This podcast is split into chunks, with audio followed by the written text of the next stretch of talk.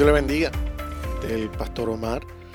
Quiero darle las gracias a todos los oyentes de esta programación de Gracia y de Verdad podcast, donde lanzamos ya unos meses atrás con el deseo de ser un programa devocional, donde sea durante las horas de la mañana, el día o la noche, la persona que desea escuchar una palabra para comenzar el día o en el día que está o antes de acostarse, escuchar una palabra de aliento, de ánimo, de fortaleza, pues pueda encontrar esa palabra eh, a través de esta programación. Y quiero darle las gracias a todos que han escuchado, que han podido recibir una palabra de aliento y de bendición y espero de continuo poder proveer con la ayuda de Dios este tipo de programación.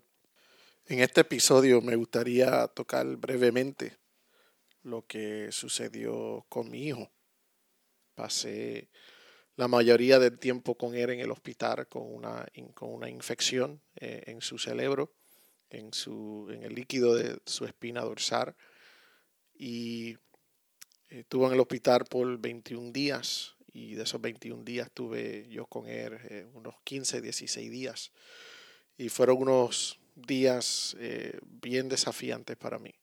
una cosa que no esperaba ver, no esperaba eh, experimentar. Y pues eh, durante ese tiempo también pues sufrí la pérdida de mi padre. Eh, mi padre falleció y pues eso, ¿verdad? Pues aumentó también la intensidad de la, de la prueba, del momento que estábamos viviendo y, y, soportando durante ese tiempo. Y hasta ahora, pues con la ayuda de Dios y la oración de muchos de ustedes, pues eh, hemos podido pues eh, estar en la paz del Señor y todavía procesando mucho de lo que ha ocurrido, pero estamos bien, estamos en un, en un buen lugar y le damos gracias a Dios por eso. Y pues con eso dicho, pues eh, comparto, ¿verdad? Pues un texto que encontré un día pasando por ¿verdad? Pues un libro que se llama eh, Confiando en Dios por el autor Jerry Bridges, eh, en inglés Trusting God, Even When Life Hurts, Confiando en Dios aun cuando la vida duele. Un libro que yo había comprado muchos años atrás y eh, lo tenía en mi colección de librería como, ¿verdad? Un día para leerlo no sé de usted, pero a veces eh, compramos libros y decimos un día esto lo voy a leer y todavía está recogiendo polvo en la librería cristiana de uno, la librería eh, personal de uno, mejor dicho. Y pues encontré este libro y eh, en uno de los días que tenía libre de, del hospital, de poder venir aquí y descansar un poco. Y lo vi ahí y era como Dios dirigiéndome a este libro y comenzar a, descubrir ¿verdad? una sanidad interior y, una paz del Señor a través de las palabras de este autor y las cosas que él presenta ¿verdad? en ese libro. Y en una de las primeras páginas encontré eh, este salmo, o este versículo, este texto, eh, Salmo 50, versículo 15. Invócame en el día de la angustia, te libraré y tú me honrarás eso ¿verdad? Me, me agarró a, de una manera tan terrible. Porque cuando uno está pasando esa prueba, esa lucha, humanamente, lo último que uno piensa es darle gloria a Dios. Lo último que uno piensa es, Señor, tú eres tan poderoso, tú eres tan grande, tú eres majestuoso, tú eres santo. No pensamos de esa manera. O por lo menos yo no pensé de esa manera.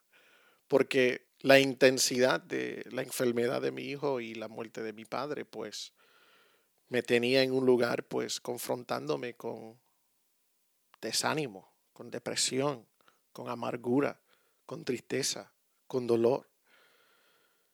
Y ahí no encontraba razón por qué darle gloria a Dios, no encontraba razón por qué exaltarle a Dios. Ahora no quiero sonar como que yo no le hablaba a Dios, no quiero sonar como que no me presentaba, claro, oraba al Señor. Claro que, ¿verdad? Me tomaba el tiempo en ese hospital para hablar con el Señor y decirle de la manera que me sentía.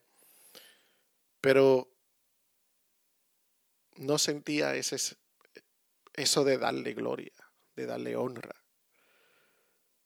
Y cuando encontré este texto que dice, invócame, clama, gime, llórame en tu día de angustia, en tu día de dolor, en tu día que estás ahí apresurado. Era Dios diciéndome, yo soy el único lugar que tú puedes ir. No hay otro lugar. Ven con ese dolor, ven con esa amargura, ven con ese llorar, ven con esa tristeza. Dámelo, entrégamelo, deposítamelo en mí. Porque como dijo el salmista, te libraré. Dios es el libertador de la amargura, Dios es el libertador de la tristeza, Dios es el libertador de esas cosas. Y lo hace, y lo hace de tal manera que Él mismo declara, tú me honrarás. En otras palabras, tú vas a ver cómo yo te saco de ese lodo cenagoso. Tú vas a ver cómo yo te saco de ese, de ese pozo de desesperación, como, como decía David en otro salmo.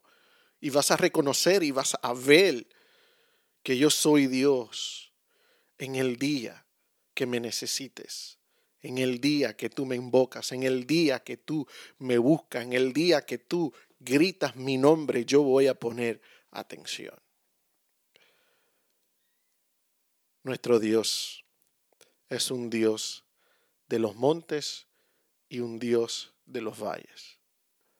Es un Dios que anda con nosotros en la luz del día y en lo más oscuro de la noche.